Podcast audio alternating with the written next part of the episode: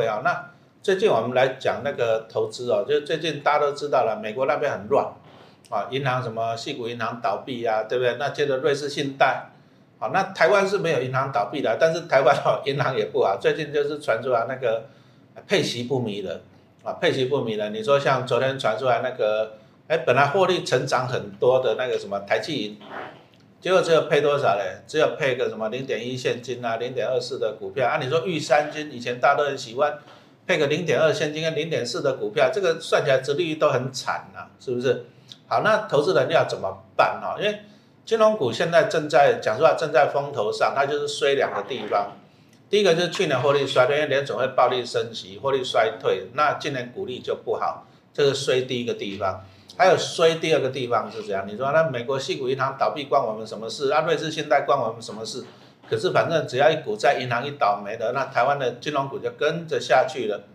好，那金融股其实台湾投资还蛮喜欢的，为什么？因为过去配息都蛮好的，对，五到六趴都蛮迷人。可是今年这样子看起来配起来不迷人了，那不迷人要怎么办？再来就是，万一有些银行倒闭啊，这样影响到台湾的金融股怎么办？那我们有没有办法？啊？第一个选择比较高安全性的投资的标的，第二个呢，息比较高的，也就是说转换，第一个转换，第二个就是比如说你本来有这么多的金融股，啊，那你要不要转换？转换到一个息比较多、相对比较安全的。所以我们今天会跟你讲，就是讲到一个就是哎，股跟债的平衡，啊，那再来就是好处就是说债当然是相对的安全嘛，是不是？啊，你看最近国际这股市。金融股在跌，可是债券其实是相对稳定的。再来，债券的值利率啊，你说像那个投资等级债啊，哎，都有到五趴甚至五趴以上了。那如果说金融股今年哎股息不迷人，而且金融股有国外银行倒闭的风险，那是不是我们把它转一些去债这边，你会相对的安全嘛？哈，我们今天的重点在这里哈。那当然了，我们还今天很荣幸，我们也请到了专家。啊，天后级的，我们请到了伊娃来跟大家投资人讲一下啊，哎，可不可以先自我介绍一下？大家好，我是国泰投信的林英华，我是伊娃。所以最主要是在公司里面做哪些？哦，我主要是负责债券商品，对债券相关的投资，那主要是债券 ETF 的经理人。啊，债券 ETF，啊那我像我刚刚就。我刚刚就讲到，那如果说，哎，比如说好，举个例子来讲，陈老师本来我从金融股可以领到一百万的股利，嗯，可是今年应该不迷人了啦，讲实话了，那我可不可以考虑说，我把一些金融股换到债上面去，会不会相对安全，然后殖利率又高这样子？对，的确我，就是老师刚刚前面也有讲到，就是去年啊，联准会就开始暴力升息嘛，那就光是去年我们就升了十七码，那今年一开年又升了一码。那刚刚十八码了，对，已经十八码了。那其实最近大家其实，在两个礼拜前，大家还讨论的很凶啊，可能就是哎，费德会不会在这一次三月会升息两码？对对对，对啊。可是其实呃，最近呢，就是。为什么大家会觉得想要把这个呃投资转往债券呢？主要的原因呢，就是因为呃去年就是经过了这个暴力升息之后，其实殖利率来到一个相对的一个比较高的一个水位哦。那这个水位呢，就是其实就导致就是其实殖利率跟债券的部分的话，就是殖利率跟债券的价格是成一个反向的关系。所以殖利率来到一个高点水位，就表示债券价格跌的比较深。那像呃我们可以看到，大家可以观察，就是像之前的这个投资等级债券指数的部分啊，它原本啊，大概都会是在一百块附近左右。但是像经历了去年这样的暴力升息之后啊，那去年一度啊，这个债券的价格啊，有来到八十五块这么低的一个深度折价的水位哦。那老师，你知道上一次看到这个深度折价的水位是什么时候吗？那经理人，你要不要讲一下八十五块折价，它发行的时候是多少钱？就是一百块。好，那一百块跌到八十五块，就是折了十五块嘛。对啊，对啊，所以它是一个蛮深度折价的。因为一般来讲，债券可能它的价格会相对稳定，它不会像股票动不动就腰斩怎样，债券相对稳定。所以说你要跌到这个八十五块，哎。会不会是二零二零年疫情那个时候啊？嗯，蛮接近的。老师是二零零八年的时候啊，金融海啸 哇，那很恐怖了。对啊，所以是这么久哦，已经零八年到现在，我们第一次又看到就跌到这个八十五块这么深度折价的一个水位，所以我们会觉得说，这个呃，刚刚有提到嘛，债券价格跟殖利率是一个反向的关系，所以债券价格跌到八十五块，代表殖利率来到一个相对高点的一个位置，所以我们就觉得说，现在是一个蛮好的点位，是一个甜蜜点来投资这个债券的部分。好，那今年今年其实债券我也讲个人觉得其实也蛮迷人的，因为我在粉丝团我也跟大家分享嘛，就是我老妈了哈，我老妈她就是有一些那种台积电的股票，那台积电哦，大家大家讲真的，对不对？台积电大家讲真的，这几年股价比较不好表现了嘛，是不是？啊，殖利率也不迷人，台积电就一季配个二点七五也不迷人。所以陈老师来讲，我就想说，把我帮我妈妈把她的股票台积电把它活化。那再来，因为我们以前投资都是以股票为主了，债券买的比较少。因为过去其实过去两年来讲，债券价格算蛮高的嘛，买的比较少。哎，那现在这个点来讲啊，我刚经理来讲的，殖利率开始上来了。哎，那我们就想到一个概念，叫做股债平衡嘛。对。啊，股债平衡一个重点，就因为现在债券的殖利率上来了，而且债券呢，它的波动性。相对较低，你看啊，像前几天那个美国不是传出那银行倒闭有没有？哎，好像有些银行股跌就跌六七十八呢。呃，对啊，就跌得很深，因为还还倒闭了啊，对，有倒闭。美国啊，如果说如果说你的投资人，你把一半的资金放到债里面，你是不是就可以产生这种叫做股债平衡？对你来讲就相对的安全嘛？对，降低这个投组的波动。啊，那因为今年啊，这个债券的殖利率上来了啊，所以说等一下经理会跟大家分享啊。所以陈老师也想说，去买一些债。第一个就是你有股又有债啊，你因为股波动比较大，债相对稳，所以说你你合起来平衡来，你的相对波动都会小一点。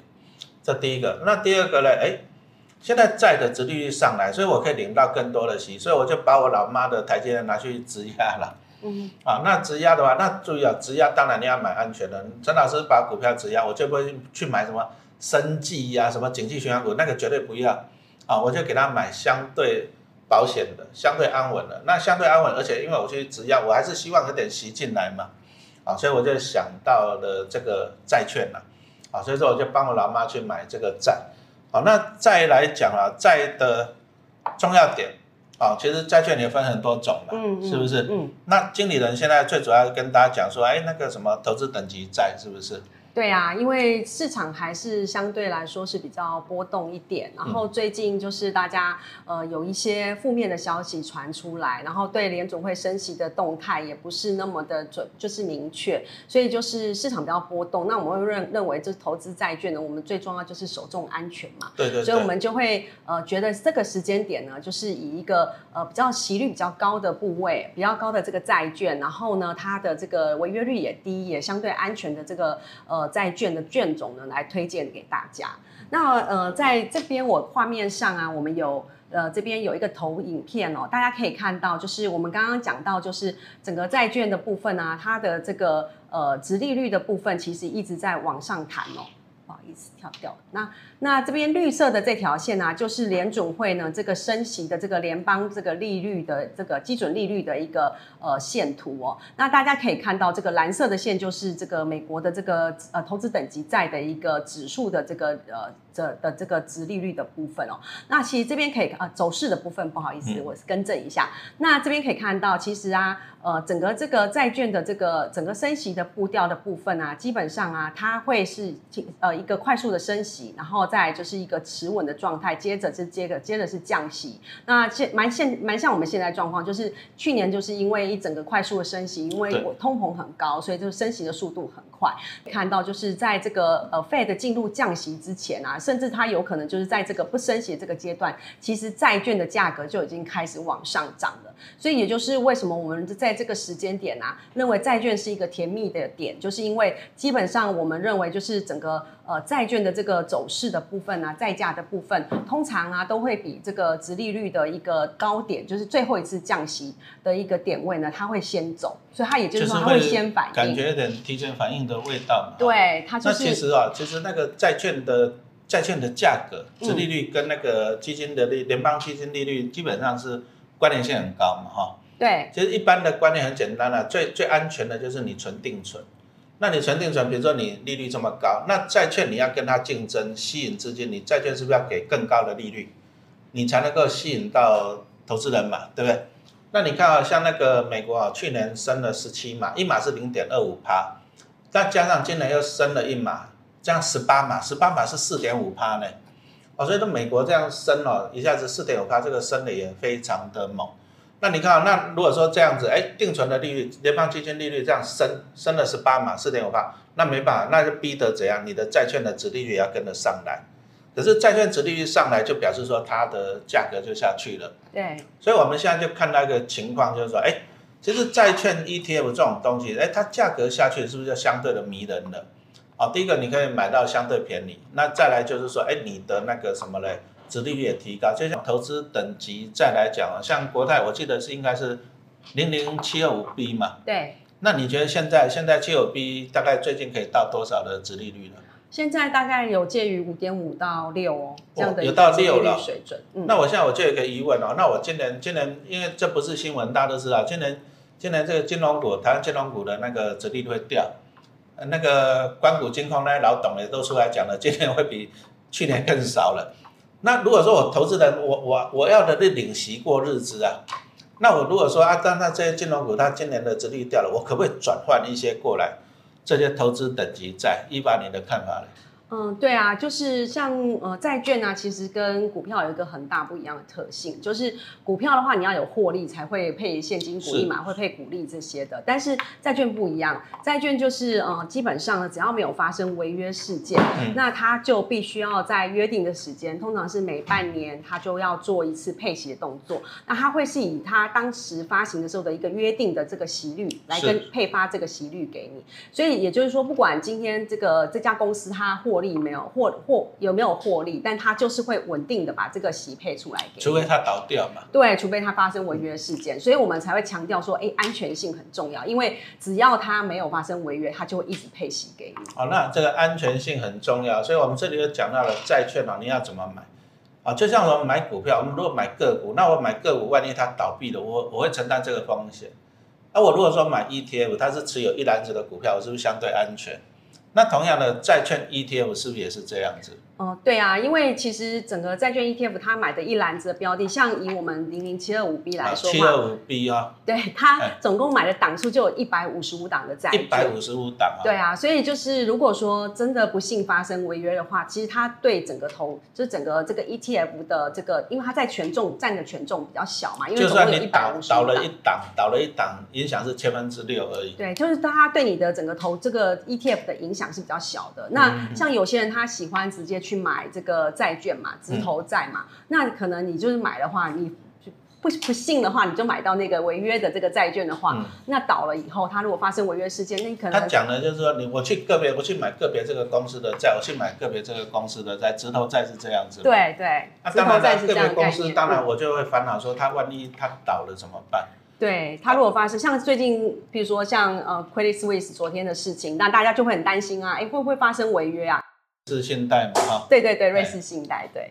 对啊，所以说啊，买进 ETF 其实在最方便的。那我们一般讲，那你一般投资的呢，你要去买个别的那个海外的公司债，我相信也没那么容易嘛，哈。哦，对，它门槛蛮高的，门槛蛮高的，就是有资金的门槛嘛。对啊，对啊，投资的门槛大概五万到十万美金是最低门槛。那像呃，大家就是呃，台湾人最喜欢的这个护国神山台积电，它也有发这个海外债券哦。对。那它的债券最低的门槛是二十万美金。二十万美金啊，所以说大家注意，所以说还是一样的，我们还是因为投资人你有个好处，就是说你买台湾的债券啊，像。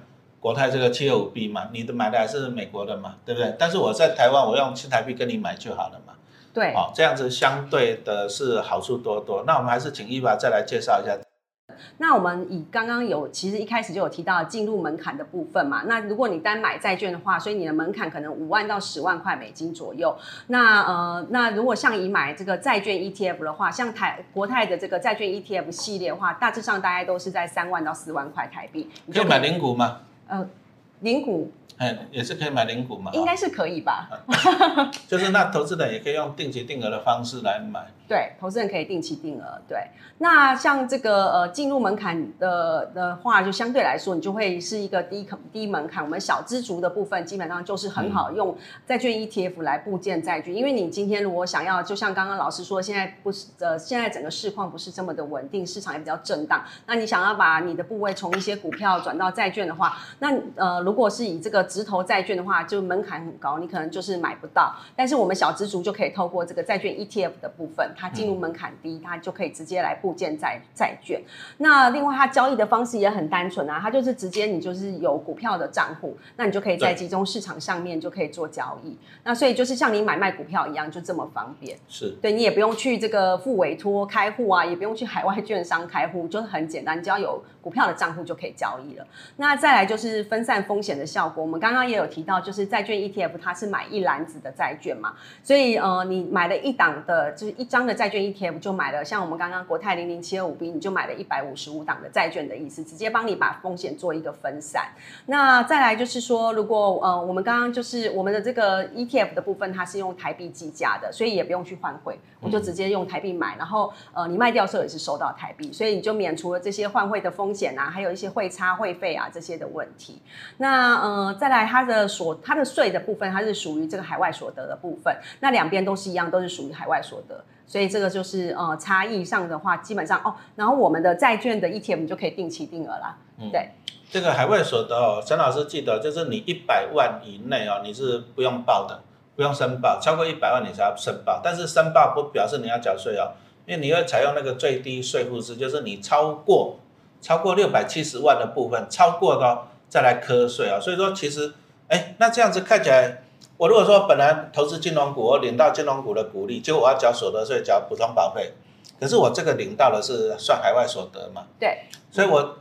我要领到，讲真的，你这个这个七二五 B，你要领到六百七十万的股利哈，呃，你要可能也没那么容易了，对不对？那那基本上我不就是有税负上的优势了？对啊，相对来说，它的税负上的优势就是蛮吸引人。就是你不用缴所得税，不用缴补充保费，这个合法的，这不是逃税，没错吧？对，这合法的。嗯。那其实债券 ETF 按照陈老师来看了，还有一个优点，什么优点你知道吗？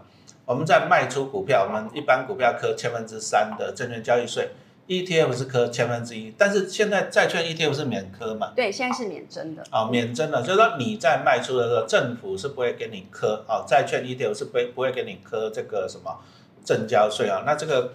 这个供你参考。其实我们呃团队的部分之前也有做过研究啊，就是其实你是在每一次升息循环的最后一次进前一季进场的话，基本上你投资这个投资级公司债的部分都会有一个这个正向的投投资报酬。那一般这样讲是说我我不能等它升息完了我再去买，是不是会变慢呢？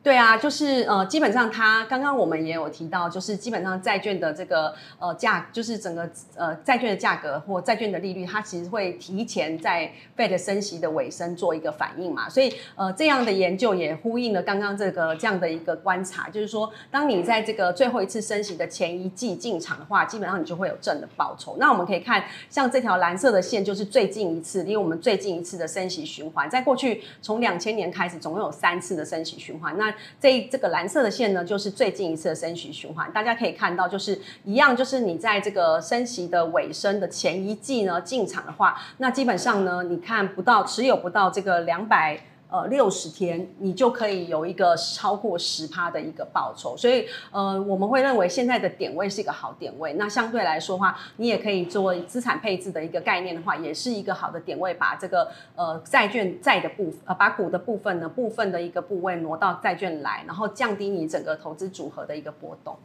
好，那我要请问一下，一般哦，你说像陈老师，我以前也是买股票为主，那我今年我想要帮我。妈妈买债券，其实我自己也有买，我有帮我女儿买。嗯，可是我比较 confuse 一点，就是说，哎，又有公债，嗯，又有 A 级公司债，又有什么投资等级的，可不可以请经理人来跟大家说明一下？好。就是呃债券的部分啊，基本上呃公债的话呢，它它可以分成它的发行人。如果发行人呢是政府，它就是所谓的公债；那如果发行人是一般的公司或企业，它就是叫公司债。所以呃基本上呃我们可以看到，就是公债的部分，大多数多大多数的发行主体就是政府。政府机关或者是一些类政府的机关，它发的东西叫公债或类主权债。那企业发的话就叫做企业债。那企业的部分还有分等级。那譬如说，你可以呃以它的性品来说，你会把它做个做一些分类分级。那性平的部分呢，指的就是说呃它违约的一个风险。那假设说今天我们刚刚也有一直在强调嘛，债券就是主要是安全。所以呢，我们如果要考量这个债券呢，你买了这档债券安不安全，你最最最重要第一个要看的呢，就是所谓的信评。那信用平等越高呢，就是说从 AAA 三个 A，那到这个 CCC 哦，这个是整个整个信评公司给的一个评级的部分。那越高，譬如说像三个 A 的部分，就是信评越好，违约风险越低。那 CCC 的话呢，就是信评越不好，然后违约风险比较高一点。那像呃投资级债呢，就是所谓的三个 B 以上。那三个 B 的这个呃呃三个 B 以上的这个公司的话，都叫做投资等级公司债，所以它的违约率相对来说也是一个比较安全的一个标的。哦，一般来讲，我们当然是觉得以国家来讲，公债是最安全嘛。哎，不过好像也要看国家嘞。你说俄罗斯跟乌克兰一打，不是有些国家也倒债，是不是？对啊，公债也有性评啊，也会要看平等的，所以是一样的。嗯，对。那目前来讲啊，像那个国泰的七二 B，应该买的还是美国的吧？哎，我们大部分的标的是美国的这个公司债，嗯嗯，好，相对安全。那以我们投资人哦，我们这样想说，好，如果说以这个美国来讲，可能哎，我会觉得政府公债是最稳，美国政府倒了还得了嘛，对不对？那再来安全性，再来来讲，是不是是 A 级的公司债这样子安全性？再来才到了投资等级。可是问题来了，我们有时候投资股票就是这样子啊，有时候。你想要安全，没有错啊，很安全。你说像陈老师以前我是公务员，够安全了吧？哎，可是我的薪水也很安全啊。哦，就是说你你买的越安全的，相对的你的殖利率、你的报酬率就会相对的偏低了。所以，我们是希望说取代一个最佳化。嗯。哦，最佳就是我希望就是说，哎，我可以拿到高一点的息，但是你的风险你不要太太高这样子。那我们从伊娃来讲一下这张表格，看起来哇，投资等级的还是看起来蛮不错的哈。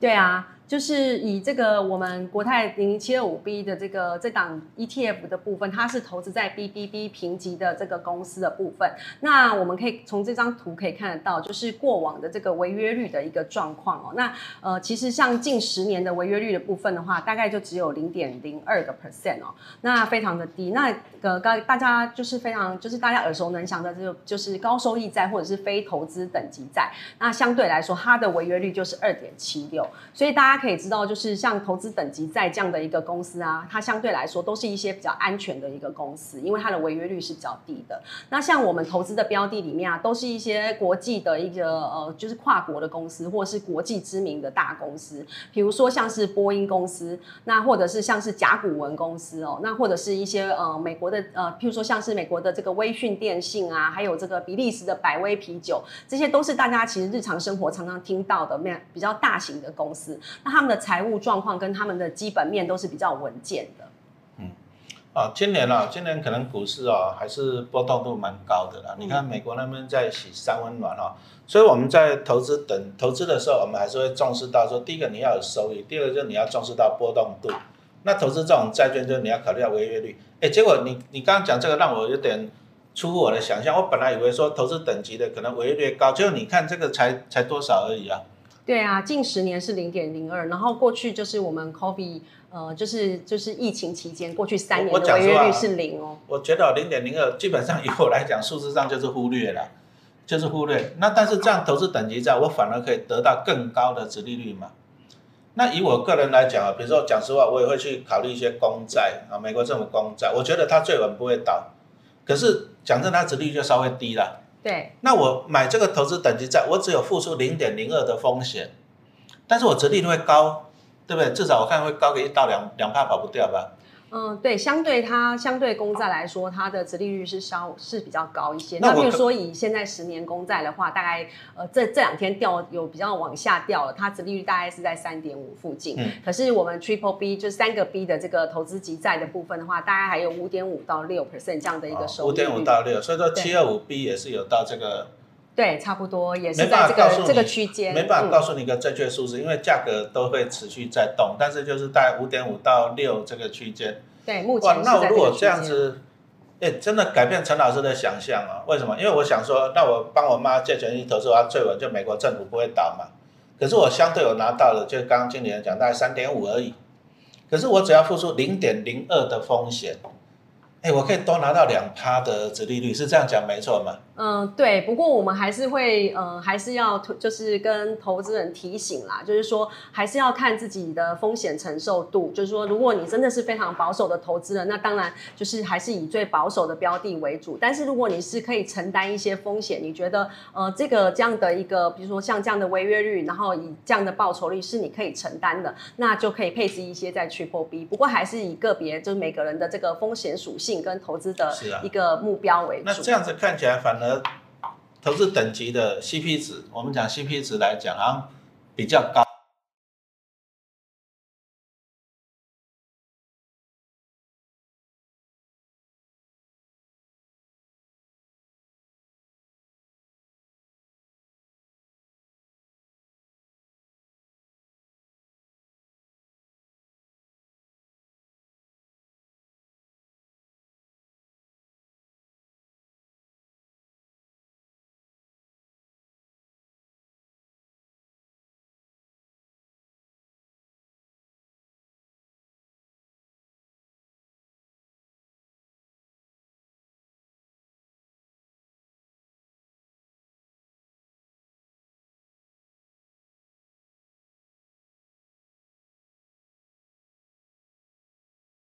好，那可不可以帮我们介绍一下这零零七二五 B 到底它的特点是在哪里？它主要有就是三个最重要的特点。那刚刚我们都已经讲过这个安全性的部分，所以它就是投资在投资等级的这个呃公司债的部分，所以它的违约率是比较低的。那另外呢，它的呃殖利率的部分是相对比较高的。那呃就是以投资等级来说的话，它是在这个投资等级级别里面，殖利率相对是比较高的一个级别。那另外我们在这个呃七二五 B 零零七二五 B 它追踪的指数里面呢，它还有设一个这个票息。的一个门槛，那他投资的所有的公司呢的票息都必须高过四点五个 percent，所以呢，就是它的这个呃收这个收息的这个呃这个稳健度是比较够的。那最后呢，它是一个低产业风险的一个呃就是呃投资标的，因为这档同样是这档追踪的指数的部分呢，它在产业的部分呢，在单一产业它有设一个产业的上限，那不能超过二十个 percent。所以呢，我们除了帮大家就是分散这个个别公司的风险也帮大家把产业的风险也做了一个分散。